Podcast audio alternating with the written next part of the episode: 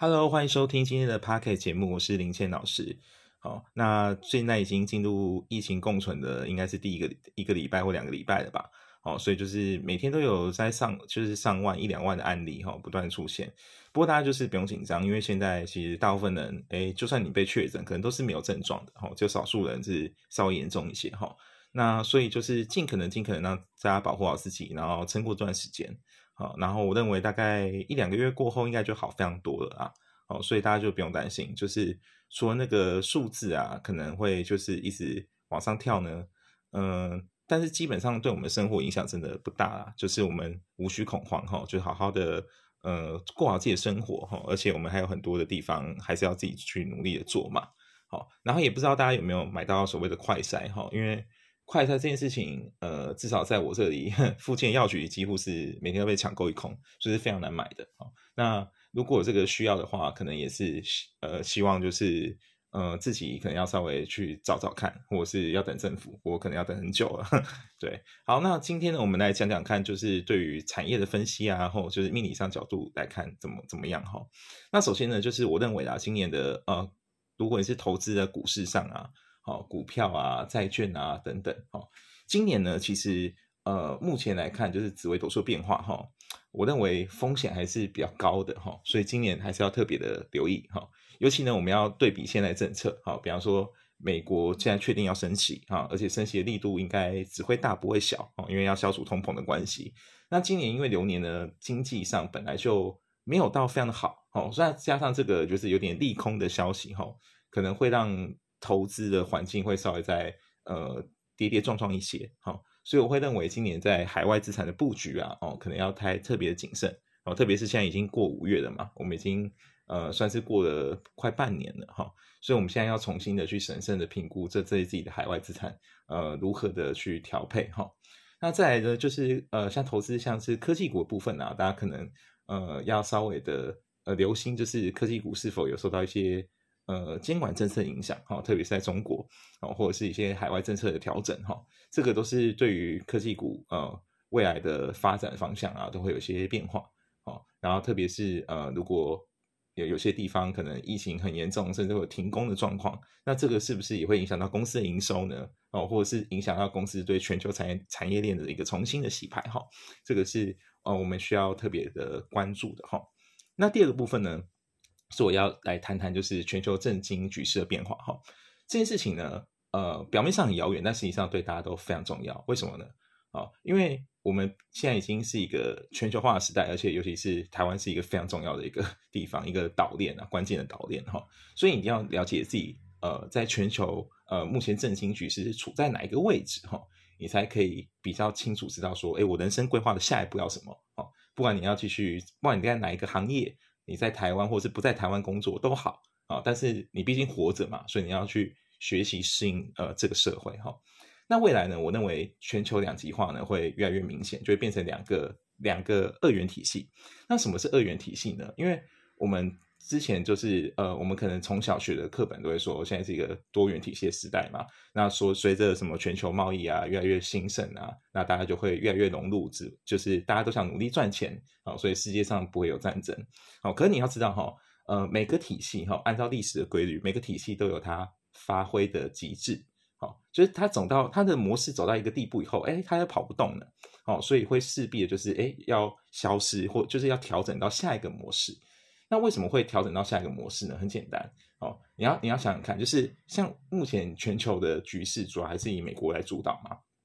可是你要想，现在呢，美国的成长力度可能跟它以之前二战完结束的那个巅峰时期已经落差比较多。那这个时候呢，如果相对其他国家，就是本来人口体量比较大，或者是它对呃全球的企图性比较大，就是对领土的扩张野心比较大的一些国家，那他可能就会想说，那。凭什么就是世界秩序要由你主导？那我为什么不能主导呢？那只要他有拥有这个心态，然后想要做一些更积极的呃一些对外的扩张，那将来对整个经济的局势啊都会变化，都会有所谓的冲击。那对于我们个人呢，也会影响到非常多。好，所以接下来呢，就是我要稍微分析一下什么叫做二元体系。哈，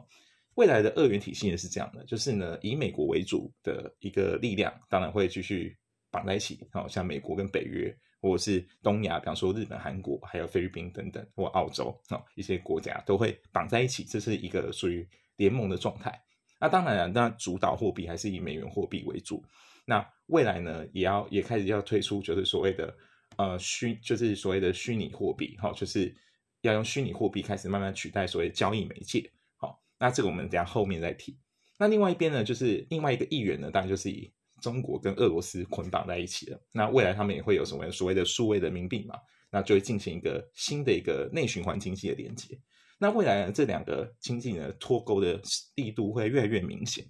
那这也会使得我们生活会做一个选择，好，就是变成你未来就只能你你有很大几率只能选择你要拥抱一边的体系，好，来去生活或者是去做任何的事情，好，那你不你无法再像以前这样所谓所谓的两者兼得，或是你用什么分配风险的几率啊来做选择，好，未来你是没有二选一的选项。呃，没没有二选二的选项，你只有选一的选项。好，那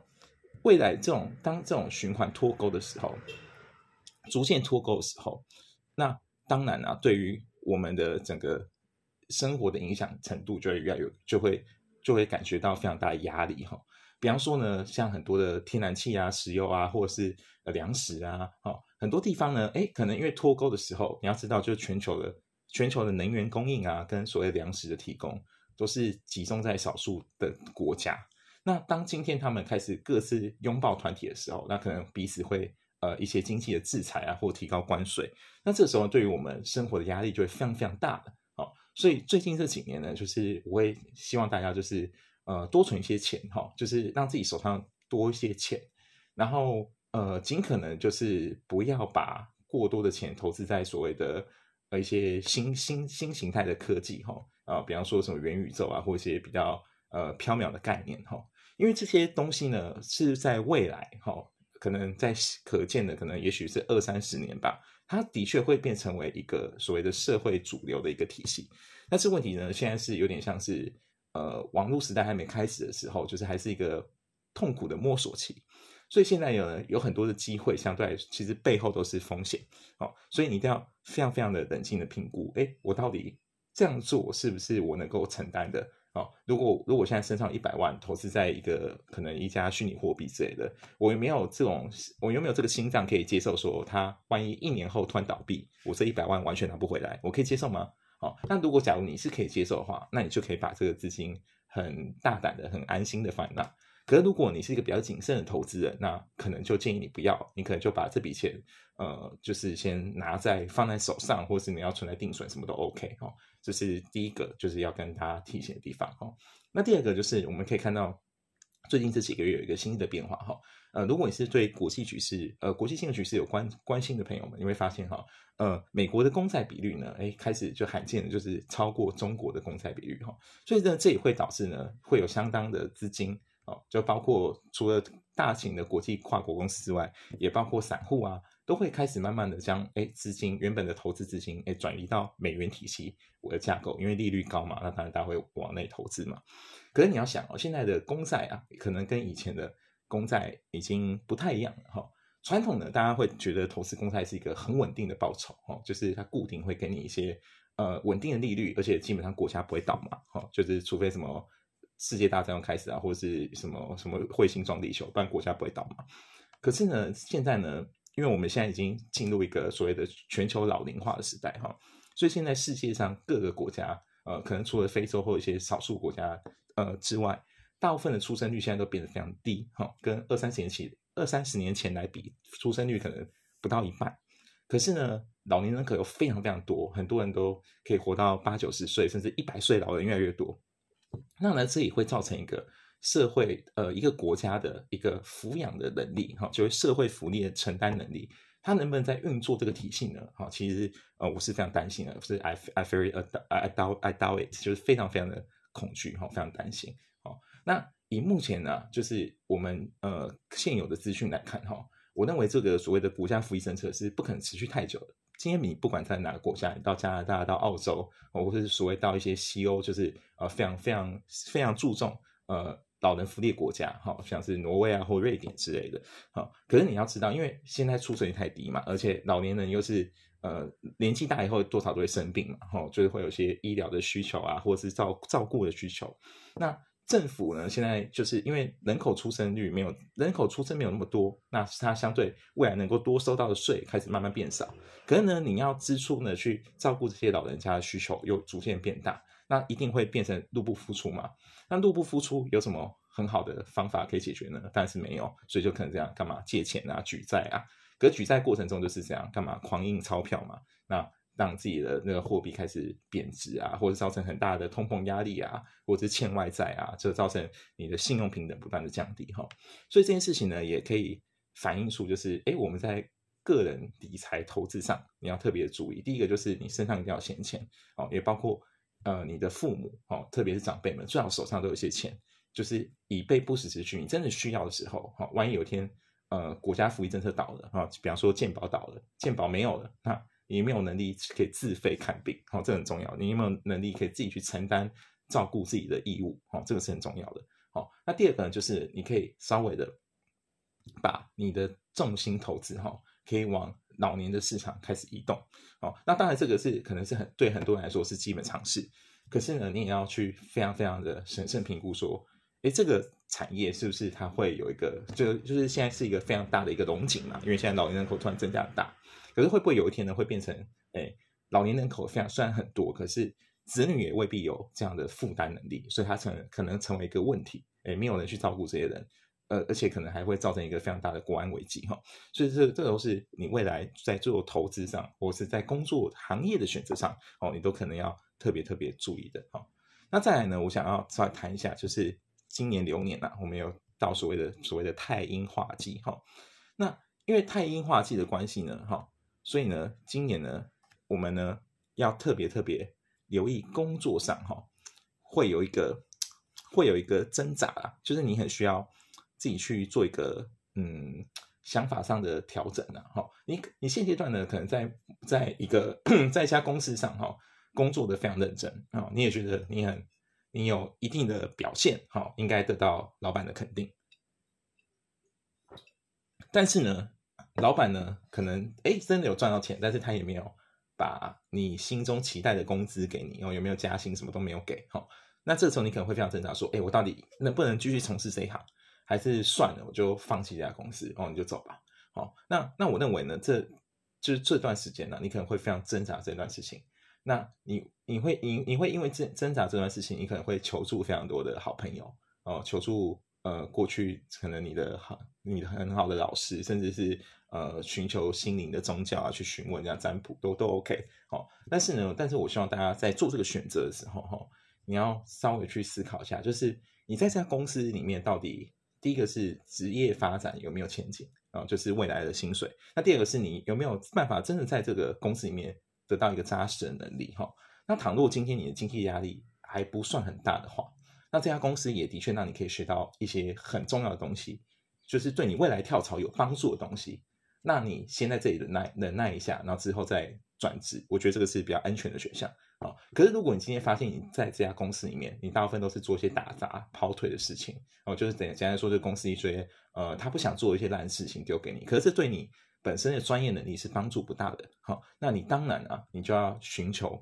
哦，你是否要准备赶快转职，要赶快找下一份工作的时间了。好，那你就可以来找我算一下，或者是看一下说要不要是开运等等。哈，所以我觉得要分析好。呃，自己的真实状况哈，这这里呢也要做一个简单的补充哈。很多人都会以为哈，就是紫微斗数，我们直接看一下命盘，然后有什么星星哈，那我们就照着解说，然后就直接套进去啊。所以如果今天这个星星是好的哦，我们就跟你说好，这一年事业很棒哦，那你就去吧。那如果今年星星是不好的，我们就跟你说啊，那你就不要动。可这其实是有点错误的认识哈。为什么呢？因为我们今天在看命盘的时候，你要知道一定会有人重复类同样的命盘嘛。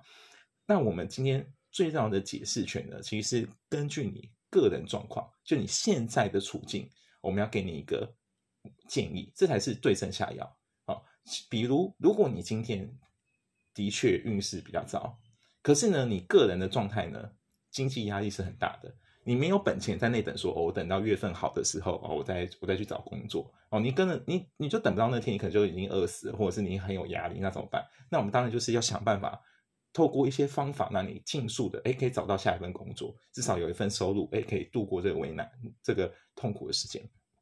可是呢，如果你今天是一个哎有本钱的人哦，你你可能家里财务财务雄雄厚啊，或是你本身就是一个很有能力的人，那也许呢，哎今年虽然事业很好，可能你就觉得哦，我我觉得之前太累了，我想要给自己放个长假，我休息两三个月，哎这也没问题啊，因为你本身能力够嘛。那如果你要做这个决定，我们的专业也是不能够阻止你这件事情，因为我们会觉得好像也合理嘛，因为符合你现在的状况，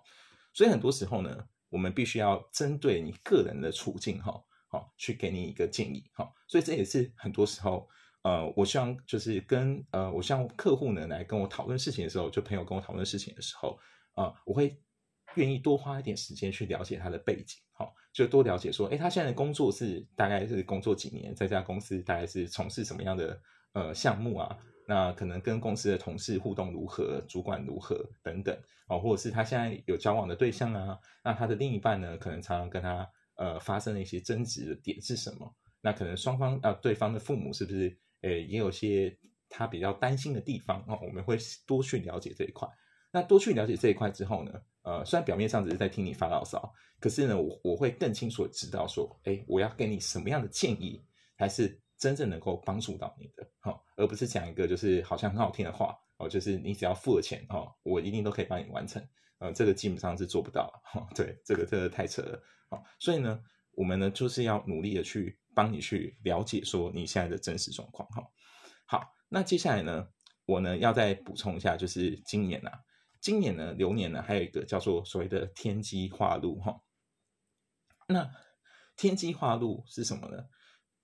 天气化禄呢，是指说哈，如果呢你现在呃就是处在一个比较低潮的环境哈，低低潮的一个心情状态，不管是你是感情上有点受挫，或者工作上有些状况，或者是家人不和啊，哦，你都很有机会在未来的一段时间里面，哎，慢慢的就是从低谷中爬起来，哎，回到正常呃原本的生活状态，哦，所以这是一个好事的，但是前提是什么？前提是你要等待时机，好，然后不要放弃自己。啊，很多时候呢，有些人因为碰到一些他从前没有预期到的问题，啊，比方说交往五六年的男友啊，突然背叛你，然后劈腿，然后立刻跟别人在一起，甚至结婚。那这件事情，因为你原本没有预期到会有这种状况嘛，所以你可能会觉得崩溃，会觉得哇，你的人生原本相信的东西都毁了，哈，价值都没了，然后觉得自己很自己觉得自己很卑微，觉得自己很贱，啊，可是你千万不能这样想，因为很多时候呢，我们生命的一些定数啊，可能就是。要我们接受考验的，但接受考验并不是跟你说哦，因为今天你得到一个考试卷哦，可能是不及格哦，就代表你人生毁灭了，不是这样子。我叫你放弃吧，哦，放弃吧，等待来世吧，绝对不是这样子哦。他肯定是让你在这个考验的过程中，能不能让你得到一些什么东西的想法哦。我我不会说得到什么教训啊，因为你也没有犯，你也没有犯什么错啊。啊，我会说，我会我会比较把它想成说，你可以从。这件困难的事情或这个很受伤的事情里面，能不能得到一些不一样的经验或不一样的想法、不一样的看法？啊，比方说，呃，你能不能因为呃跟一个很亲密的人，哈，认识很久很久以后，你就可以对他无条件信任，好，或者是他跟你提的任何东西，你都不假思索，什么都说好？哎，这可能就是有问题的，哈，因为因为人都是会改变的嘛，哈，有时候可能我们现在想要去吃牛排。可可能我们出门以后看到一家店，哎，可能卖火锅，感觉生意很好，我们就立刻